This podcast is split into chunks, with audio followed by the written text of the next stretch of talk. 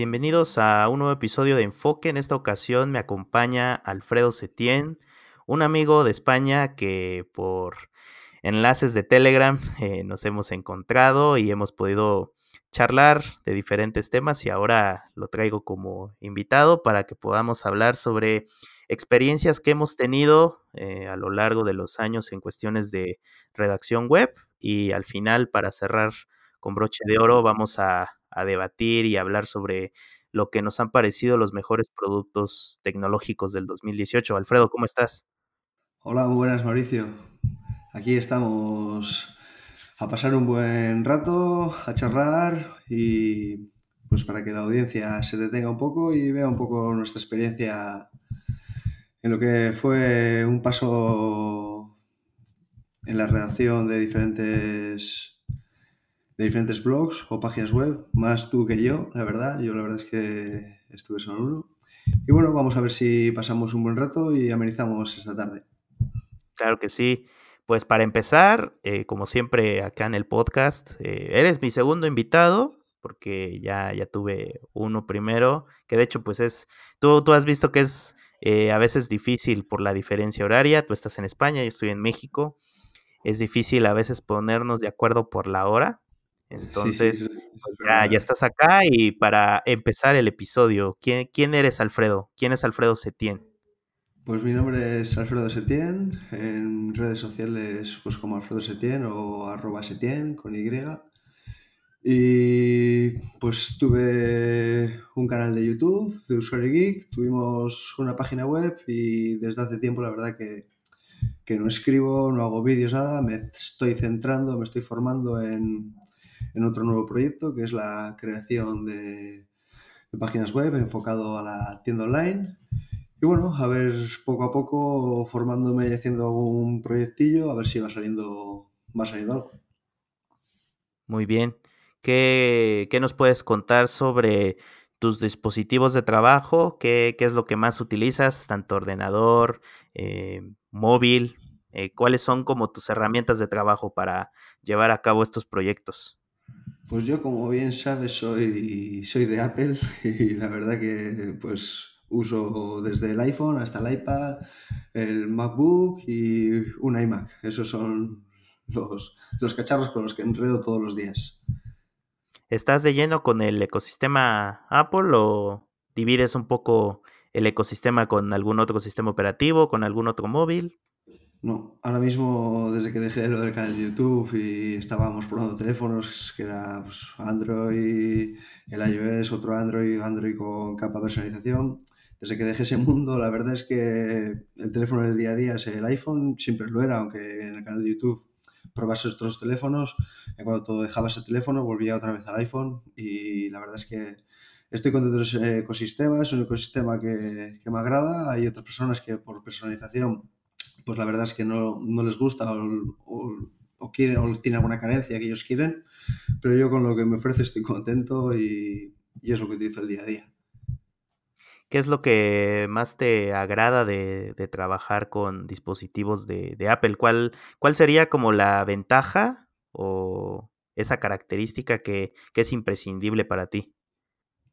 Pues desde, es que yo lo, lo, uso por bastantes motivos. Pues desde que puedes salir de casa y el teléfono te va a responder, no te va a dar ningún problema, hasta lo que puede ser la sincronización de sacar una foto o tenerlo en el iPad, a la típica chorrada que puede ser, bueno, chorrada. Yo, yo lo uso bastante, de que igual estás con el teléfono, copias algo en el teléfono, estás con el iMac y lo puedes pegar en el iMac. Ese tipo de cosas son las que al final, pues a un usuario como yo le puede, puede decidirse para la hora de, tener un equipo o un ecosistema pues, como es el, ecosistema de, de, Apple. Bien, pues sí, es, creo que es lo más importante que creo que en pasos sencillos, para comentarlo así, eh, Apple ayuda en muchos ámbitos, no solamente en cuanto a proyectos de Internet, sino en la vida diaria, en cuestiones más sencillas, sin meternos tanto en el aspecto profesional creo que es como que lo es, es, para todos, no solo es para un sector, sino que cada persona puede sacarle jugo a, a su manera. Y cambiando un poco de, de tema, eh, me dices lo del canal de YouTube que, que tenías, la página web, eh, como cuál es la experiencia que, que, bueno, al menos como dices, que he tenido un poco más de, de camino en la redacción, pero al menos en YouTube yo no tengo, yo no tengo nada de experiencia, no, nunca, nunca he hecho nada parecido a, a un canal de YouTube. Entonces, sí sería importante que nos contaras eh, cuál es el camino para empezar un, un, canal de YouTube y cuáles son esas experiencias que, que te llevas teniendo el canal. Pues la verdad que lo primero para empezar el canal de YouTube hay que estar motivado. Lo primero, lo primero es eso, tener una, una pequeña motivación, porque si la verdad tú quieres, no, aquí no voy a engañar a nadie, si tú quieres subir un vídeo de calidad con un buen contenido y tener un canal que empiece a crecer y demás, tienes que meterle horas, ¿eh?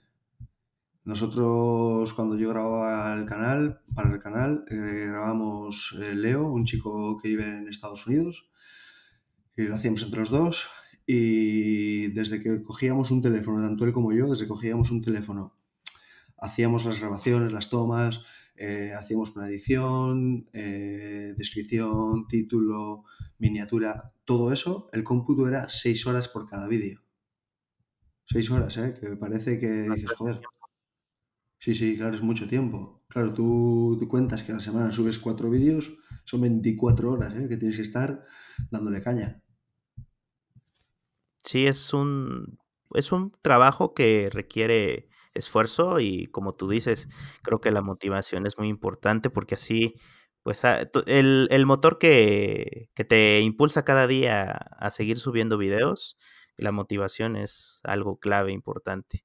Eso es, si no tienes esa motivación, al final estás como desganado, ¿sabes? Y nosotros, la verdad es que el canal nos iba bastante bien, bueno, bastante bien. El primer año tuvimos 10.000 10 suscriptores, que podíamos haber tenido alguno más. No recuerdo si fue algo de que nos juntamos a la network y al final empezamos. No, el canal no crecía como al principio, desde que nos juntamos a la network. Y la verdad es que no nos fue muy bien, bueno, muy bien, entre comillas. 10.000 suscriptores no está mal, nosotros lo veíamos bien, podíamos igual haber subido un poco más. Pero la verdad es que para, para esa cantidad de suscriptores que teníamos, 10.000, que no eran, no eran muchos, relativamente claro, nosotros competíamos con canales con canales mucho más grandes, porque ahora te voy a contar. Eh, teníamos, la verdad es que muchas visualizaciones, ¿sabes? Sobre todo porque teníamos una ventaja. Leo es un chico que vive en Estados Unidos y él, como decís vosotros, agarraba el teléfono muy rápido. ¿Sabes? Eh, nosotros, sí. nosotros subíamos, para que te hagas una idea, un canal tan pequeño, competíamos a la hora de subir vídeos. Nosotros hemos llegado a subir vídeos más rápidos que. Llegamos a subir vídeos más rápido que, que, Mar, Marciano Fon, que José Tendo Fanático. No todos, ¿sabes? Pero alguno. ¿Por qué? Porque este chico, por la por encima, él, vive en, en, Los Ángeles, le llegaban las cosas súper rápido, ¿sabes? Él, los teléfonos de Apple le llegaban súper rápido, súper pronto por la mañana, hacía hacían un revisado, una review tal, o, un unboxing que hacíamos inicialmente, y él lo subía a la par que, que Marcian Fon, que, que José Tona Fanático, a veces igual una hora antes, o a veces dos, dos después, ¿sabes? Eso era, era increíble. Sí, creo que la rapidez y con la constancia en que puedas subir un video, un contenido, y más si es sobre productos que dan de qué hablar, creo que sí es, eso es muy importante. Y como dices, creo que la posición geográfica también importa muchísimo porque así te llegan los productos más rápido y pues le sacas ventaja a esas horas que bien aprovechas teniendo ya el producto y subiéndolo para pues aparecer dentro de los primeros eh, videos de búsqueda, ¿no? Porque creo que es lo importante cuando la gente busca por primera vez un contenido y Eso pues es. estás ahí porque pues nadie más está, al menos por, por ese momento, ¿no? Eso es. Hay que, hay que buscarla, al final los canales pequeños, canales que empiezan, tienen que buscar la, esa oportunidad, ¿sabes? Si al final, si eres un canal de tecnología, si no tienes el último producto en tus manos, pues al final no vas a hacer nada. O tienes un vídeo muy viral y empiezas a eh, empieza la gente a suscribirte a tu canal, o no haces nada. Sin embargo, si tienes un, un canal de animación o un canal de entretenimiento, pues puedes, puedes enfocarlo de alguna manera, puedes dedicarte a un, a un, nicho exclusivo, ¿sabes? A una comunidad, ir creciendo poco a poco o ir creciendo en, en grandes cantidades, dependiendo el, el, tipo de contenido, el tipo de formato que hagas, tiempos que el tiempo que tarde el tiempo de reproducción del vídeo, ¿sabes? Porque eso también influye mucho. No es lo mismo ver un vídeo de subir un vídeo de animación de 20 minutos que uno de igual 10 minutos. Igual tiene más retención el de 10 que el de 20. Son muchos parámetros que hay que analizar ahora tener también un canal de YouTube, ¿sabes? Sí, sí. Y hablando de parámetros, como qué es lo, qué es lo mejor o cuál es el, el video, no perfecto porque sé que pueden haber muchas dificultades, pero cuál es ese video idóneo como para, eh, en este caso son 10 mil suscriptores que, que pues se, se, suscribieron, valga la redundancia, al canal, como que cuál fue esa clave para que la gente se suscribiera. La clave, pues te voy a decir, te voy a ser sincero, eh, nos mandaban muchos mensajes que la gente no se podía creer como un canal con esas, con esas características de, de suscriptores, un canal nuevo, grabase vídeos en 4K y tuviese los últimos productos. Eso era más o menos la clave, porque también el chico este, yo por ejemplo ahora pues me, luego me soltaba un poquitín más, que luego te contaré porque al final dejamos de, de grabar. Y yo me he soltado un poco más, pero al principio la verdad es que es duro. Y sin embargo, este chaval, eh, eh, Leo, eh, grababa con una soltura, pero increíble, ¿sabes? Una expresión, ¿sabes? Él es también, él, él, aunque vivía en Estados Unidos, él es argentino. Y no sé, la gente empatizaba más con la gente y todo eso. No sé, es una cosa. Pero luego también, luego hicimos también una pequeña prueba, Mauricio, que es, es, es increíble, la verdad. Cogimos y, y, cogí un teléfono móvil, un teléfono móvil que la verdad no había ningún vídeo en, en, la red. Fue un, un Motorola, fue. O un LG, un Motorola creo que fue, no me acuerdo, no me acuerdo. No me acuerdo el modelo. El, el, modelo. Y era un teléfono, tío, que era un teléfono, te, te lo juro, un teléfono de ciento y pico euros que recordar. ¿Te puedes creer que para cuando nosotros lo sacamos, para cuando otros canales grandes lo sacaron, nosotros ya habíamos tenido seis meses el vídeo delante y ya teníamos, ya teníamos casi 100.000 100 visualizaciones, si no me equivoco. ¿eh? Órale.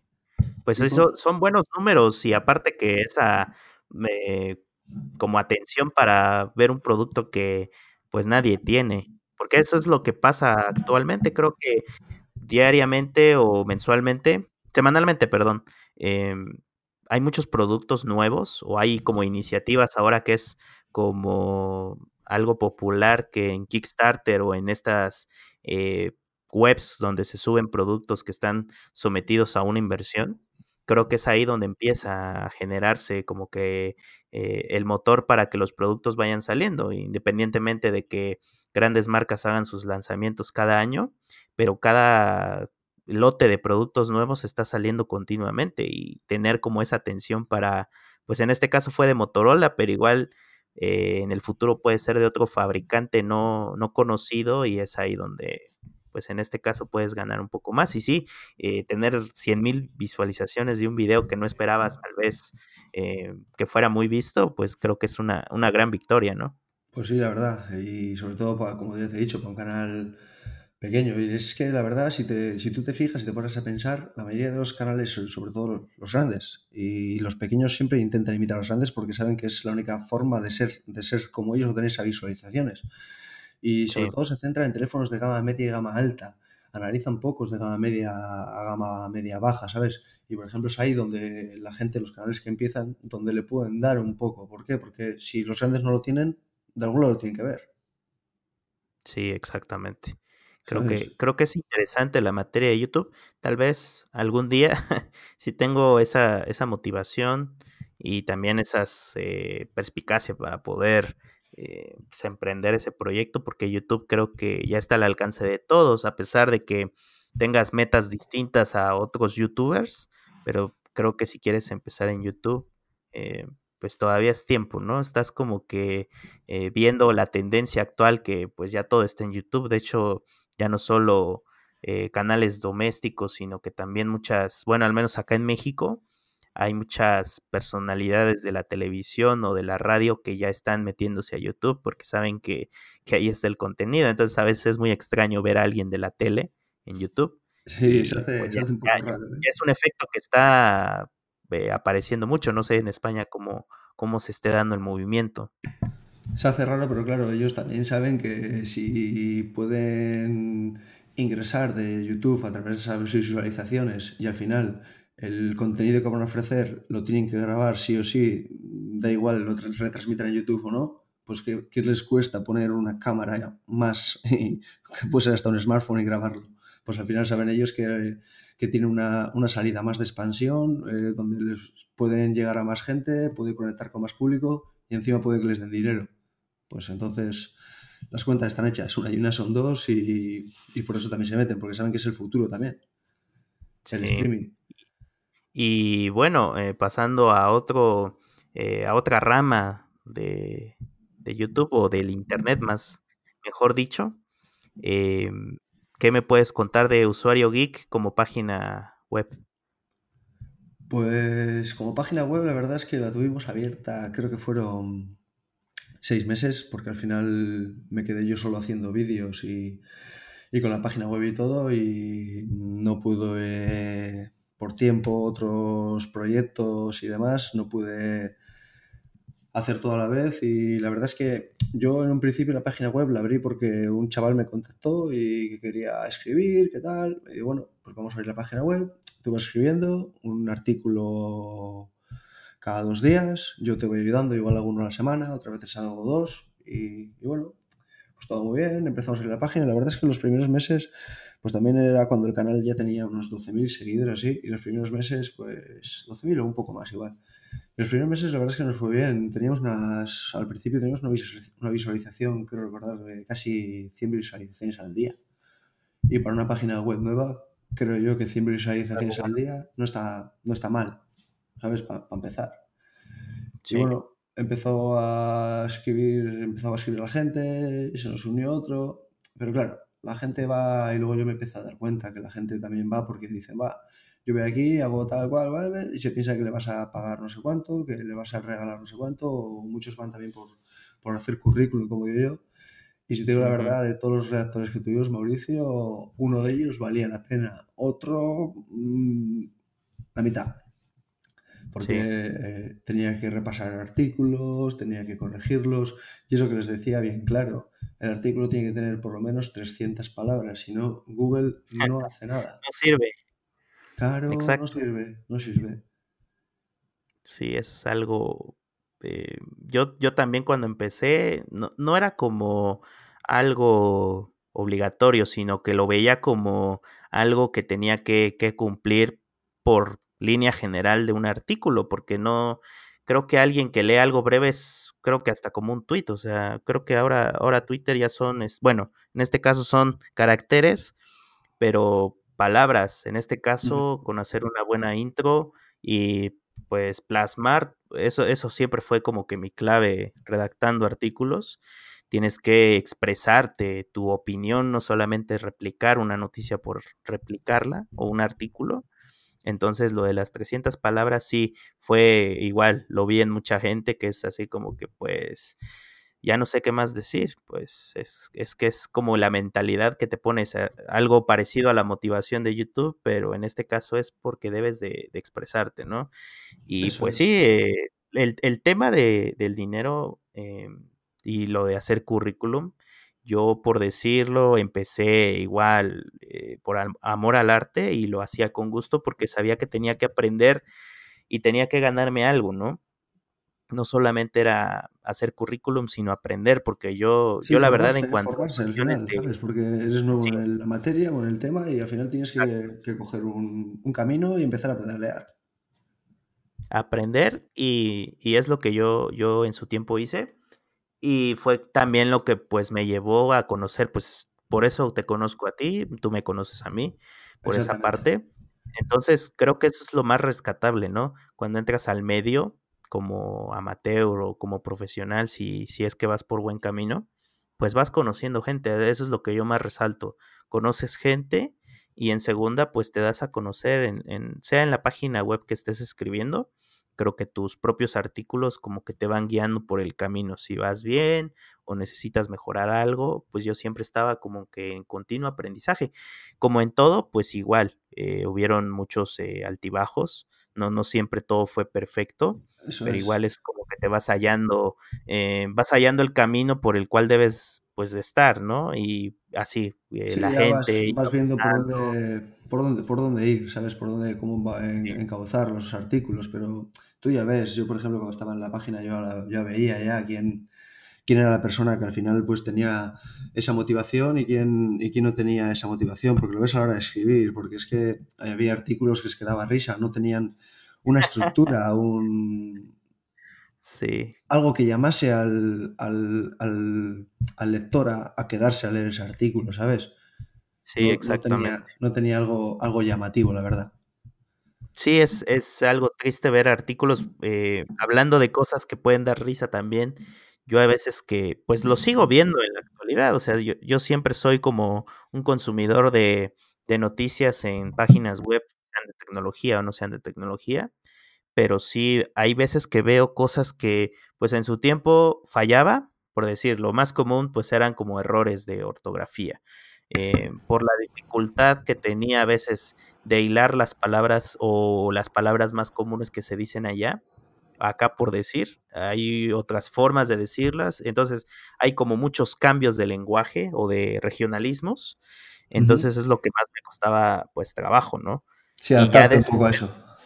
Sí, adaptarme y ya después de eso me doy cuenta de que pues sí, hay como otro nicho más importante que explorar, pero así de, de hablando de risas, a veces que veo errores por decir que yo cometía y pues no sé, como que el tacto, eh, como cuando tú por decir corregías artículos, pues sabías qué decir o cómo, cómo hacer que la persona entrara en razón para que pues no volviera a cometer el mismo error, ¿no? A mí me pasaba algo similar, pero yo ahora veo a la gente que lo hace y es así como que, bueno, eh, si ya, ya van como dos o tres meses continuos que veo cosas y es así como que, bueno, o sea, no, no, no, no cambia el estilo o eh, sigue siendo algo, eh, ¿cómo llamarlo? Eh, sigue estando como ordinario, o sea, no hay un cambio.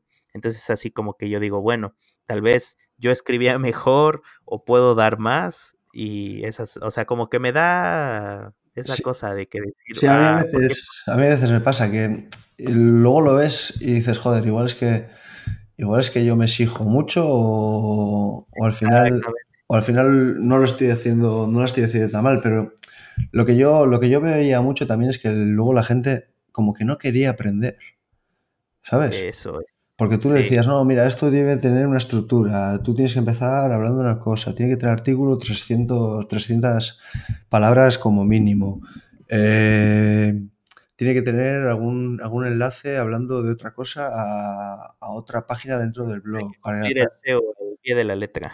Exactamente, que, que el SEO esté en verde, ¿sabes? No en rojo, ¿eh, Mauricio? Que, que el yo a SEO marque verde, no en rojo. Sí, o sea, entre menos rojos, mejor. Claro, pero a la gente lo que no comprendo yo es por qué a la gente se lo dices, se lo explicas y no lo hacen. Eso es lo que no comprendo yo. ¿Sabes? Que es que al final Sí, dices, joder, es que, ¿qué estoy, estoy hablando con, con una pared? Joder, si yo tuviese esta oportunidad que alguien me está enseñando a, a cómo poder redactar bien y cómo, exactamente.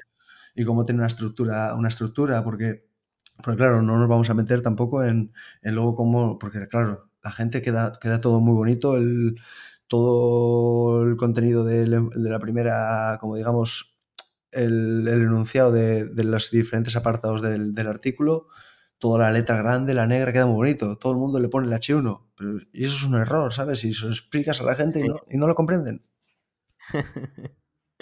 Sí, o sea, hay muchos aspectos y creo que eso también quería llegar, por decir, eh, hay muchas páginas que su página está logueada en WordPress, hay otras plataformas muy diferentes que yo he visto y puedo decir que WordPress es, o sea, es, si estás escribiendo sobre WordPress, estás en la gloria, porque no te piden muchas cosas en cuanto, por decir, la subida de imágenes es algo muy práctico y hay otras plataformas que no, o sea, para subir te pasan a otra página, que a su vez te pasa otra ventana flotante, etcétera, ¿no? Te vas encontrando con muchas dificultades. Entonces, eh, es, esa parte técnica de encabezados, negritas, imágenes, en WordPress es mucho más fluido, al menos en mi opinión. Yo considero WordPress como una de las mejores. Sí, pero el, Eh, el, problema no es que WordPress sea fluido, el problema es que, que si el que escribe no es fluido, estamos en las mismas. Sí, es ese es el problema recurrente, ¿no? Y Claro, como si te si te digo, dan las si te eh dan las herramientas, pero para quitar un tornillo utilizas una llave inglesa, pues, eh, tienes que utilizar el destornillador, ¿sabes? Sí, Pues al sí, sí, final sí. no no vas a ningún camino. Sí, entonces, eh, es es muy bonito, la verdad, eh, creo que escribir, y más sobre tecnología, son como de las cosas que más aprecio, y veo mucha gente que, pues, ya tiene años en en el negocio y que, pues, son de los mejores. Entonces, hay hay muchos nombres, eh, yo yo sigo también muchos medios, no solamente de tecnología, y la verdad es que tener esa constancia, y para la gente que, pues, nos escucha y que quiere escribir o, pues, se motiva con, no sé, eh, si no escriben de tecnología, escriben sobre otras cosas, sobre física, sobre química, etcétera. Hay hay muchas cosas de qué escribir, pues, creo que lo mejor de todo es aprender primero antes de de exigir, eh, es. dinero o exigir otras cosas. Eso es. Entonces, ¿tú cómo resaltarías es para terminar este tema? ¿Qué qué es lo que más resaltarías de de ser redactor o de de llevar una página web como usuario geek? Pues al final es es tipo al a lo que es el YouTube, pero te permite te permite un poco más, ¿por qué? Porque tú puedes coger, escribir un artículo mientras estás esperando a que se te caliente la comida. Sin embargo, no puedes grabar un vídeo, ¿sabes? Te permite un poco más ese juego y estar un poco más constante a ello. Pero claro, eh, si tienes dos cosas a la vez, como me pasaba a mí, pues andas jodido. Pero si escribes en un... Porque tú en para hacer un artículo, el primer, el primer día puedes tardar 40 minutos y en 40 minutos haces un buen artículo. Pero yo te digo, si tú el primer día tardas 40 minutos, al cabo de un mes, si tú haces un artículo cada dos, tres días, al cabo de un mes, en 20 minutos vas a tener un artículo. Y tú lo sabes porque has escrito y al final sabes lo que se tarda y sabes más o menos los tiempos que, en los que se mueve. Y en 20 minutos haces un artículo. Y lo puedes hacer de, cami de de camino al trabajo. también. ¿Eh? El ritmo de publicación, o sea, también es como, eh, YouTube de Claro, que ya salió algo, pum, pam, pam, pam, pam, pam, 10 claro, minutos, en 10 y minutos tú y te puedes correr un artículo. Sí, es Y es algo es me pasa. mucho es mucho más te da mucha más libertad, ¿sabes? De, como digo, libertad de movimiento, ¿sabes? Te puedes te puedes se puede ajustar a tu tiempo y no te tienes que ajustar tú al tiempo para el canal, ¿sabes? Pero bueno, pues la verdad es que es una cosa interesante y yo animo a la gente, es una cosa muy bonita y la verdad es que me gustaba y sobre todo porque te metes ahí como en tu mundo, ¿sabes? Yo me ponía me ponía a redactar, me ponía aquí enfrente de de la pantalla, me ponía a redactar y me metía como en mi mundo y me hacía un par de artículos y la verdad es que me gustaba. Pero claro, lo que decíamos antes, seguía una estructura, seguía un- unos pasos que a mí me enseñaron. Me dijeron, mira, para hacer un buen artículo tienes que seguir estos pasos, estás, estás, estás, estás. Pues si lo ha dicho este, que lleva mucho tiempo escribiendo, pues habrá que hacerle caso, ¿no? Y la verdad es que es bonito, animo a la gente y si no tienen un sitio donde escribir, si no se quieren hacer un blog, pues que si les gusta, por ejemplo, cocina, eh, la cocina y quieren escribir sobre cocina, pues que se pongan en contacto con algún, a una página que, escriban y que vayan aprendiendo y poco a poco ya van viendo si les va gustando o no y en un futuro si pueden animar a hacer su propio blog. Hay de todo, ¿no? Y yo yo en este caso, eh, como una sugerencia, actualmente yo manejo un Medium, no sé si conoces la plataforma medium.com, Sí, sí, es estuvimos hablando de ella hace, hace unos meses. Es ah, exacto. Es un es un blog, microblog, yo lo llamo microblog, porque realmente tienes que escribir, subir una o 2 imágenes y lo tienes arriba y con un buen estilo, buena fuente, Sí, súper sencillo, y verdad. pues no estás preocupado de cómo se ve la página, sino de que tiene un un estilo predeterminado y tiene mucha difusión. Entonces, creo que es muy práctico, al menos como para comenzar a soltarte un poco y escribir, y escribir, y escribir. Yo, el el que yo tengo, el he sido muy intermitente porque, eh, también con el otro trabajo que tengo es complicado a veces ponerse a a a escribir en un en un rato, por si no sale alguna llamada, sale al algo que pues, Siempre, siempre hay algo que hacer, ¿eh? Sí, entonces, em, ahora he estado con el reto personal de estar publicando un podcast a a la semana, y ahora lo lo estoy llevando y tengo muchas más ideas. Entonces, ahora como que estoy más en el podcast y el microblog, ahí lo dejé. Estás, más, estás más, animado, ahora estás centrado más en el podcast, estás dejando un poco el microblog, pero la verdad es que sí, el, la, la, plataforma Saqueda está muy bien, sobre todo porque mucha gente he visto que quiere empezar a escribir y entre configurar, Word, configurar WordPress, que luego lo quieren dejar bonito, que si hay un error de aquí, que si te, al final tardan en escribir meses o al final acaban dejando y no se ponen. Exacto. Porque no saben cómo se va a ver para el mundo. Exactamente. Y se va a ver feo. sí, hay muchas cosas. Sí.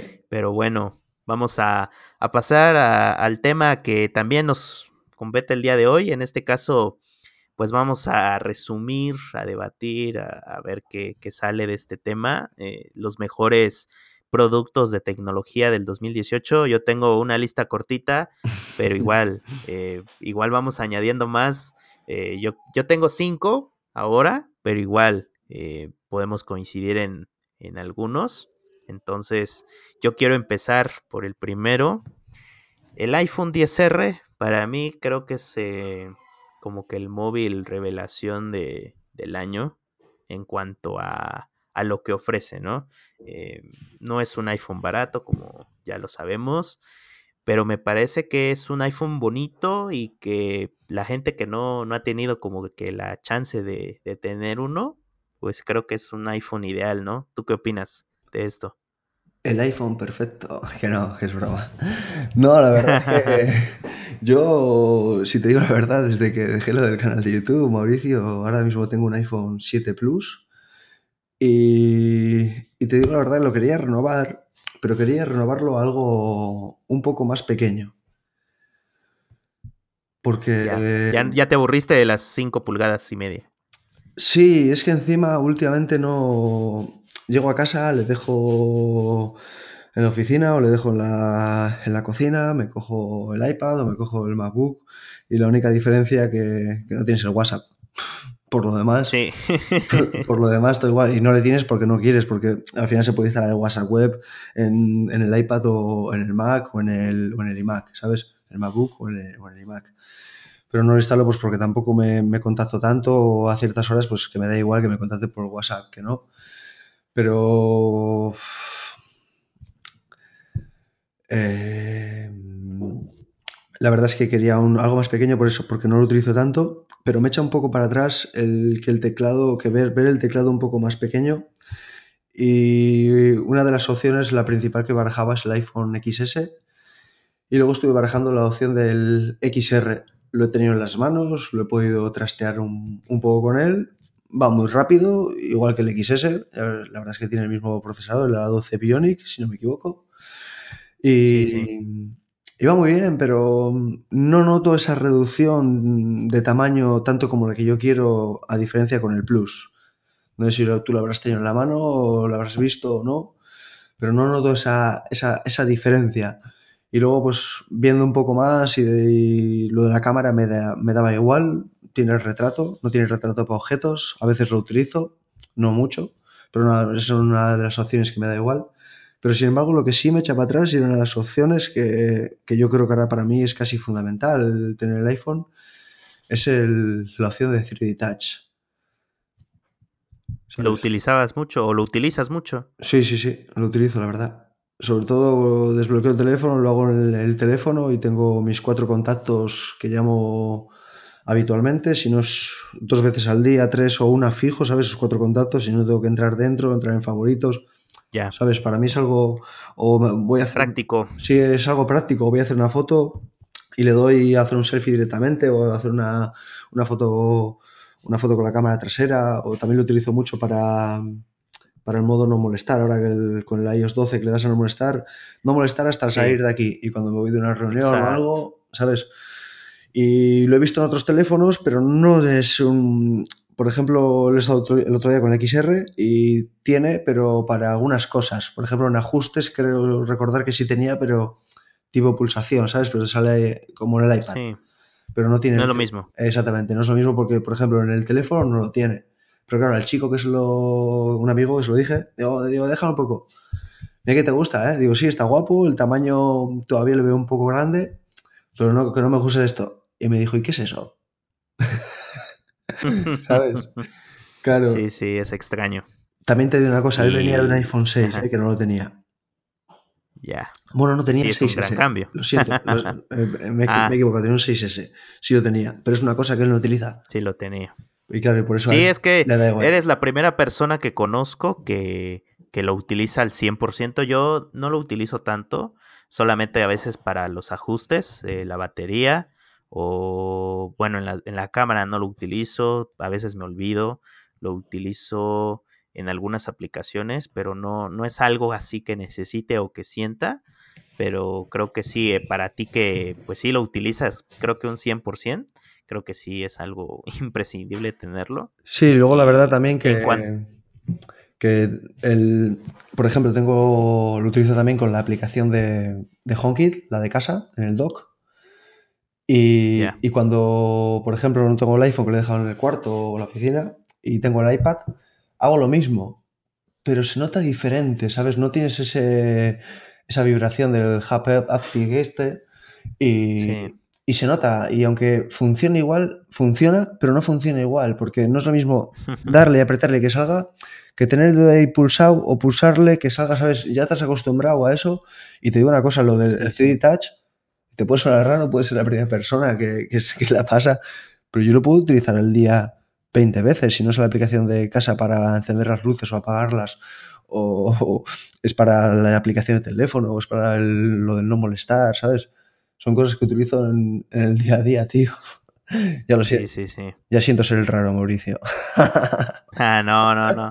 Eh, pues de lo que decías de la pantalla, que pues la del 10R es más grande, entonces como que no el cambio que quieres de pantalla, pues ya los teléfonos o los móviles ya casi en su mayoría pasan de las 5 pulgadas, es muy difícil ver uno más pequeño.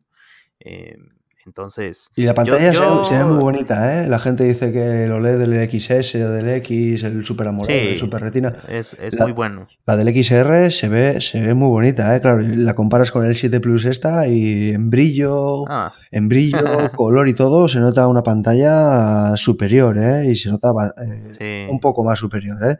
Se nota la diferencia, no es que digas, ¡buah! Un poquito. No, se nota. No, sí se nota. Ya son, bueno, del Dos 7 años. al... Sí, son dos años. Entonces ya son cosas como que no muy modernas, pero sí hay muchas diferencias Mira, se nota hasta, Yo el... hasta en el iPad Air 2, yo tengo un Air 2, y supuestamente el iPad 2018, en la pantalla supuestamente es peor, porque la del iPad Air 2 Sí. va como es pegada a lo que es la, el LCD con el cristal. Y sin embargo, en el, en el Exactamente. 2018 va independiente, como los antiguos modelos del iPad Air 1 y el iPad 3, el iPad 4, el iPad 2 que iban independientes. Pues yo he puesto la pantalla del iPad 2018 en comparación con la Air 2 mía. Claro, la Air 2 mía tiene ya tres años, tiene muchas horas de uso, también te lo digo la verdad. Esta, esta era nueva. Sí, Pero en brillo y todo, notaba esa misma diferencia que noté con el XR y el iPhone 7 Plus.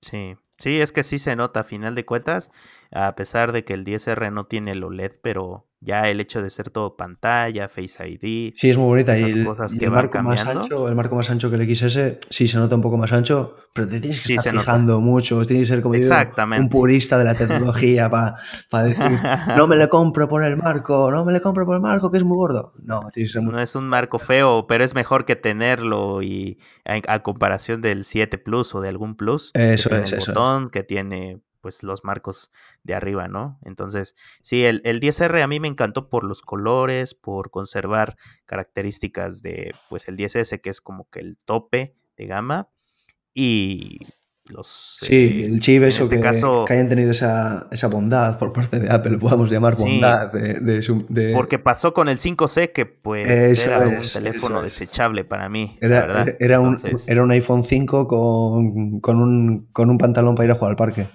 ¿Sabes? sí, bien definido, ¿eh? Bien definido. No lo pudiste haber definido mejor. Sí, no sé, sí, es, es- es la realidad. Y la verdad te voy a decir que estuve tentado de hace poco de, de dar al botón comprar con el XR, ¿eh? pero al final, ¿sabes lo que, lo que me, me decantó por no hacerlo? Porque leí, leí una noticia que el iPad nuevo, el iPad Pro, y al final se hizo realidad, que iba a salir con cable USB-C, con conector, perdón. Sí, Y si te digo una cosa, el año que viene toca remodelación del iPhone. Toca remodelación del iPhone. Y desde aquí te puedo decir que creo que yo diría casi un 80% de posibilidades de que traiga un USB tipo C como conector para de salida. Sí, sí, sí, es pues ya el cambio cuando fue de pasar al puerto de 40 pines al Lightning, pues ya era también en algo cantado en los rumores.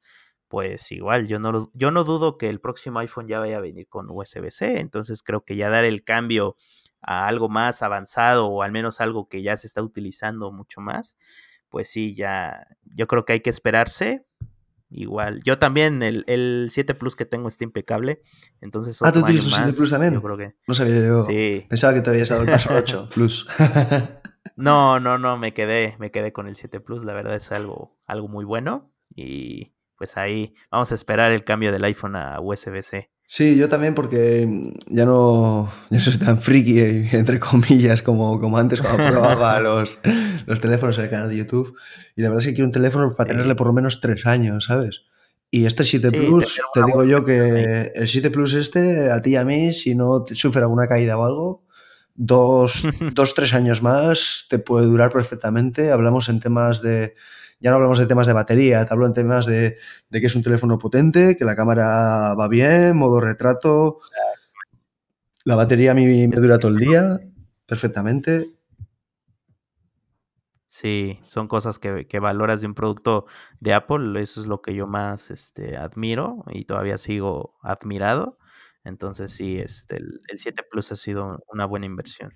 Sí. Y pasando a, otros productos que me han gustado de este 2018. Eh, tú me habías comentado, este no lo tenía, no lo había pensado, pero sí, creo que es... Eh. Sí, porque tú, tú, has venido, tú has venido con el HomePod, que me encanta. Lo he visto, lo he visto, pero no, lo puedo probar. Pero yo te doy con el Echo. Vamos con el ¿Qué tal? ¿Qué, ¿Cómo lo ves? ¿Qué te parece el Amazon Echo? Pues la verdad que hace Debes ser sincero, hace poco se presentó y tuve la oportunidad de comprarlo. ¿Y sabes cuál fue el motivo que me decantó para no apretar el botón? ¿Cuál? Que no podía transmitir Apple Music. Ah, es que no, no se puede. Bueno, dicen por ahí. Pero ahora me arrepiento, ahora me arrepiento. ¿Sabes por qué? Porque pude comprar el Amazon Echo vale 129,90, 130 euros. Y en promoción estaba 80. Mm. Promoción de salida. Y justamente Amazon ha declarado hace 3, 4, 5 días que a partir del 17 de diciembre Apple Music va a ser compatible con sus dispositivos Echo y Alexa. Sí, Ahí está. Pues ya, ya tienes la información más fresca que yo, porque yo pensaba que era un rumor todavía. No, pero, no, no, lo, confirmaron. Sí, te arrepentiste. Pues sí, porque ahora, vale 129 y, la verdad es que son, son tres dispositivos o cuatro, si no me equivoco. Tienen el de 129, que es el Eco Spot. Que es el, ah, el spot. Que es el que tiene la pantallita, que me gusta como reloj despertador, ¿sabes? El pantalla en el cuarto, se ve muy bonito. Luego tienen el básico, como digo yo, que es el dock tercera generación, si no me equivoco, corrígeme. Creo que vale 60 dólares, 60 euros aquí en España. Y ese, ese está bien, yo creo, para tenerle tipo en el, en el baño, en, en, la oficina, en el, en el, comedor igual no. En el comedor igual está más pensado tener el, el, plus, ese que es más grande, para hacerlo más como sala de, de, juegos o de música, cuando te viene gente a comer y cosas así. Y la verdad es que está bien porque tiene unos precios bastante, asequibles, porque como tú me has dicho, el HomePod, el HomePod está muy bien, se escucha muy bien, no tiene nada que ver con los, con los. Pero claro, si tú te compras un HomePod que son 329, 349 aquí en España, te puedes comprar el despertador, te puedes comprar uno para el baño, te puedes comprar uno para la cocina y te puedes comprar otro para, para el comedor. ¿Sabes? Por el mismo precio. Sí. Sí, es que son, bueno, en cuanto a productos, se supone que son lo mismo, pero tienen diferencias notables. Y yo del eco, pues sí, el precio creo que es lo mejor. Sí, es lo mejor. El, el, precio y la variedad de productos que dices tú ahí. y pues con esa experiencia de Alexa, ¿no? Que dicen que pues está bastante agradable, compatibilidad con varios productos tipo HomeKit, pero con lo de Alexa, ¿no? Para prender luces, eh, cuestiones de domótica. Eso Creo es. que eso es lo más y lo que tú dices del, del DOT, la verdad, de la pantallita, un, un amigo se, se, lo compró también recién. Y creo que eso es lo más interesante, ¿no? De que ya puedes interactuar un poco más con el, con el producto. Y el precio. Yo también creo que estaba viendo el, el, que es más económico. Creo que sí, en su lanzamiento acá en México lo rebajaron de precio, eh, no sé si a la mitad o a un 30%. Sí, la semana de, de, Black Friday estaba al, al 50%. Sí, entonces es así como que será o no será, pero la verdad es de que mmm, no es algo que necesite. Para probar creo que está bien, pero ahí dije igual lo mismo que tú, lo de Apple Music, no tengo Spotify, no, sí, ahora estoy probando que... Amazon Music, pero igual, es una prueba, no, no es de que me lo quede, yo, yo estoy acostumbrado a Apple Music. Sí, pero yo me he bajado Entonces, la de Amazon Music y como tengo Prime me deja escucharlo sin ningún problema, no, no me ha mandado activar nada. Nada más de que no todas las canciones, bueno, sí, al menos las hay canciones. algunas, eso es, hay algunas, te restringe el contenido. Sí, entonces creo que eh, sí es un buen producto y creo que va a dar para mucho. No sé si supere al Google Home, porque al menos acá sí, en México sí, yo, Google yo creo que sí. está, está, bien, la verdad. O sea, te comprende las cosas que le pides. Alexa como que ahí va un poquito. No, pero yo lo, lo, he estado viendo y, y, va muy bien. ¿eh? Yo creo que le va a desbancar, sobre todo por, por lo que decías tú, por precio y por porque tiene un, un, amplio abanico de productos de diferentes modelos y diferentes precios que es asequible para todo el mundo. Sí, exactamente. Está teniendo ventajas desde pues, los primeros eh, meses, ¿no? Entonces, aquí el Google Home se tardó mucho en llegar. Como España, y Alexa, hace poco, bueno, Alexa también.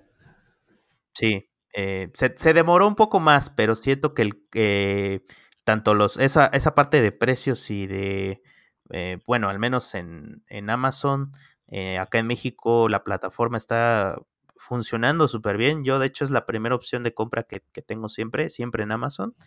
Entonces siento que esas ventajas pues le ayudan a, o le van a ayudar a sus productos en un futuro. ¿Sabías una cosa que puedo hacer el, el spot? No sé si lo sabías. Si tú tienes un spot de esos y yo tengo otro, podemos hacer una videoconferencia. Videoconferencia, sí. Sí, sí, sí sabía, tiene una cámara, ¿no? Exactamente, tiene cámara y lo puedes conectar, por ejemplo, a una cámara de vigilancia de, de tu casa, a una cámara para vigilar a, al bebé, ¿sabes? Cosas así, Creo y desde la sí. pantalla lo verías todo. Sí, que creo, que es un buen producto. Valdrá la pena sí, vale. revisar cómo están las cosas el próximo año para ver si, si puedo hacer el gasto ahí, en la inversión para. Sí, mira, yo cuando vi ese producto me acordé sobre todo de unos rumores, no sé si te acuerdas, yo creo que cuando suscribías tú todavía en, en Apple 5x1 eh, que Apple estaba preparando un, un, mini, mini HomePod. No sé si te acuerdas ese rumor. Y cuando vi, yo, sí, sí, sí. cuando vi yo ese cacharro de Alexa, digo, oh, my Dios, tío, ese sería como el, como el mini HomePod que está preparando Apple, a ver si tendría pantalla, ¿sabes? Sería la leche uno de esos. Sí, y ya hablando un poco del HomePod, yo lo meto en este como top porque el sonido creo que es bárbaro, es uno de los mejores altavoces que hay. Y aparte de que la integración con Apple Music es excelente. Y Siri, creo que funciona mucho mejor que en, en, un iPhone o en un iPad.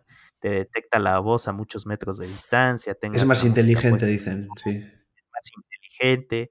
Eh, el precio, obviamente, creo que es de los más altos y hay que valorar bien qué es lo que necesitas. Yo, yo sí lo compraría por el sonido, pero ya teniendo un altavoz Bose que pues ya tiene, va a cumplir seis meses que lo tengo, pues ya no tengo necesidad de tener más sonido en casa, pero sí creo que es un producto atractivo. ¿Tú cómo lo viste en su momento? Yo lo, la verdad es que sí me gustaría porque no lo he probado personalmente, la verdad. He estado viendo vídeos y he podido hablar con gente que lo tiene y mira, mi amigo Oscar me decía, yo, Oscar, el HomePod, ¿qué tal? Y desde que tengo el HomePod ya no uso Alexa, pero ha cambiado ha cambiado los dispositivos de Amazon por el, por el HomePod. Pero claro, dice que la calidad del HomePod es insuperable. Es increíble, sí. sabes que tiene una calidad y luego lo que dices tú, con que tengas la música alta, le dices algo, separa la música, tiene esa, esa frecuencia de, que, que, captura la voz, la voz humana, que está todo el rato mmm, escuchando, ¿sabes? Y en cuanto oye una palabra de oye Siri, ya ¡buh! se para. Y lo que decías antes, que Siri es más inteligente en el HomePod que en el iPhone. Sí, que ese es como que el Siri que, que o la Siri, como dicen algunos, La queremos Siri ver en que le falta al iPhone. la Siri que le falta al iPhone, porque sí, eh, yo la verdad no utilizo, ni siquiera utilizo Siri ni las recetas de, de los short- shortcuts, no los Yo utilizo, los orcos tampoco, me no, parece algo como complicado. Tienen que, no sé, o sacar muy un tutorial para, para mí, como para sí, tontos o algo, porque no, no me acabo de en con ello. Pero la verdad es que no es algo. eh, Yo, yo digo que es algo como lo del 3D Touch, de que los que se adapten a utilizarlo lo van a usar. Y yo en mi caso, pues estuve viendo ahí algunas, te marcan sugerencias para reproducir Es que música. parece que tienes eh, que estudiar programación, porque tienes que ver un enlace, un corchete, un no sé qué, un no sé cuál, empalma con esto. A mí se me no pareció un es tan no es tan difícil. Lo he visto y no es tan difícil. Nada más que sí necesitas ponerle mucha atención para lo que quieres hacer. O sea, no es como de un toque y ya, sino de que necesitas ir viendo, combinando cosas. Entonces es lo, lo que más te lleva tiempo. Pero de ahí hay algunas que ya están predefinidas, ya solamente tienes que colocar, por decir, de música o de despertador o etcétera, mensajes. eh, Tienes que configurar a quién, a qué persona, en qué momento y cómo, cómo se ejecuta, si por la voz, etcétera.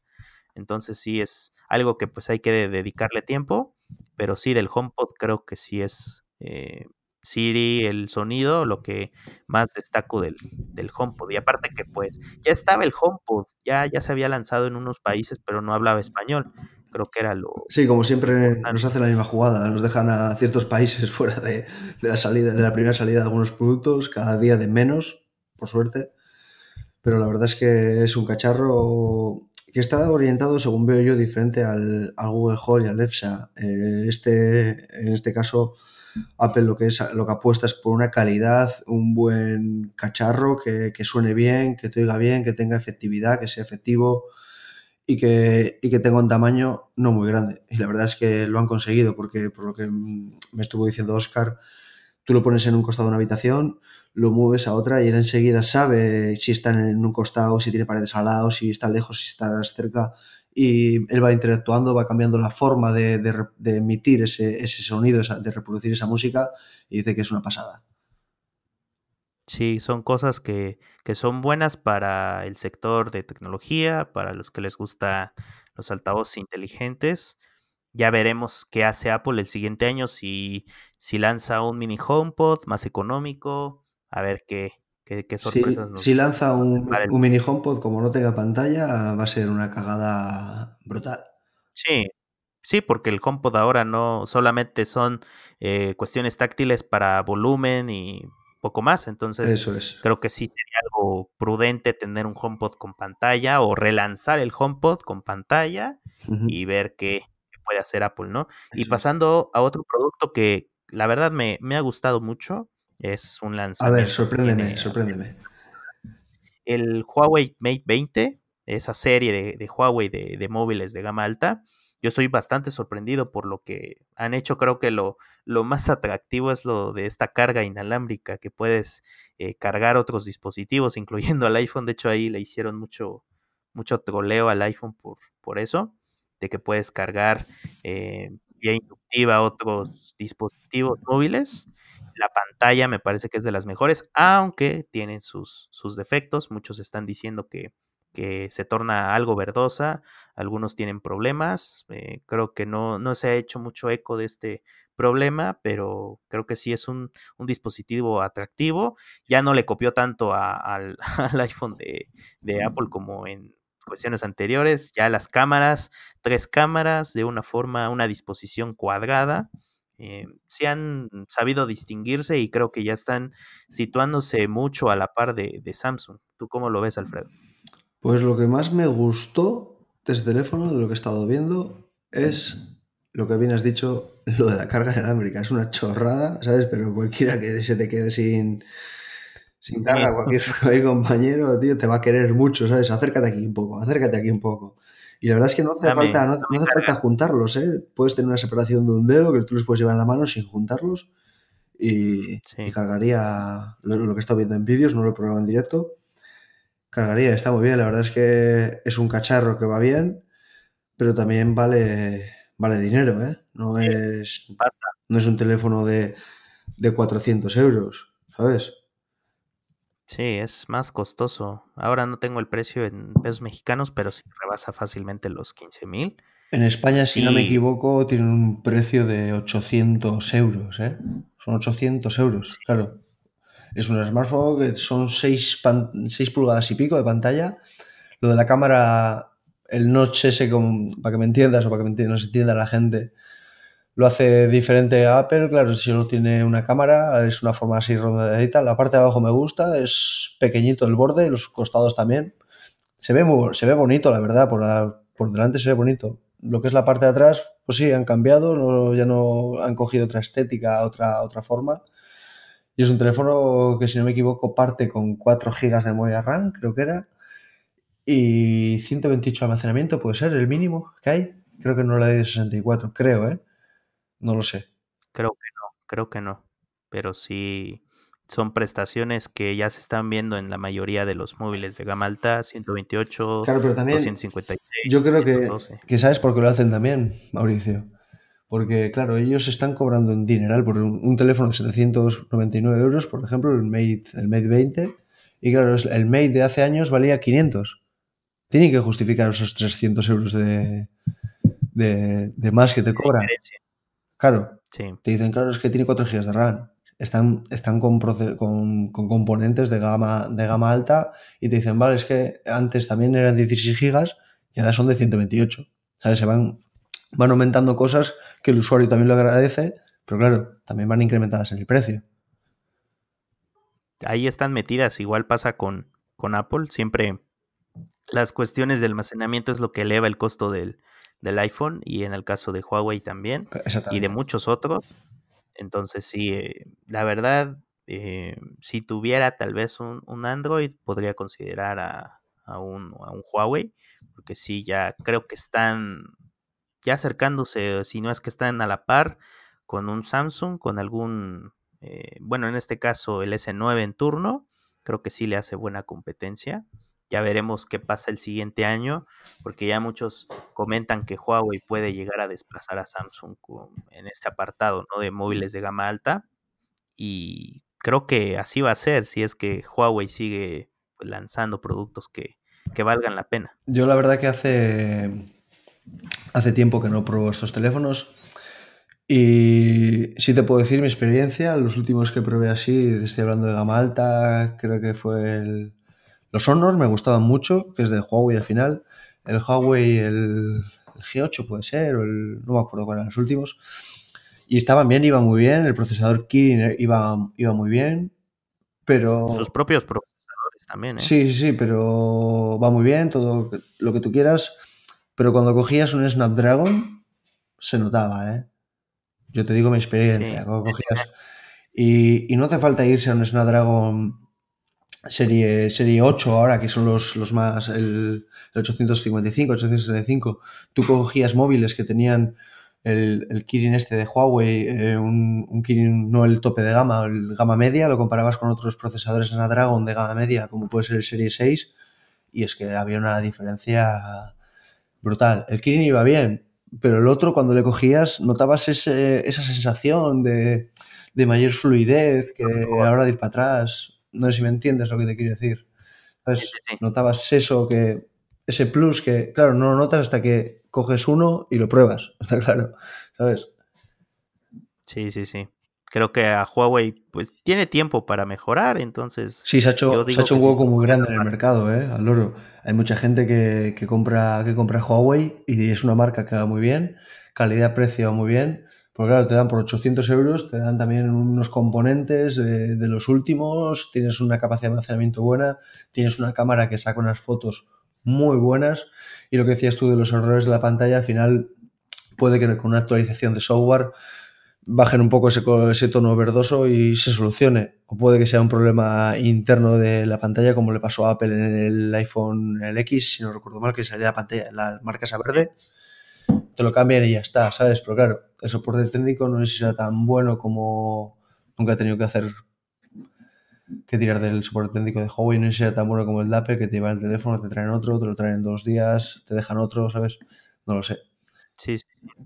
en la experiencia de soporte técnico, Apple tiene pues muchos seguidores, lo resaltan como uno de los mejores. Sí, sí, sí, sí, sin duda.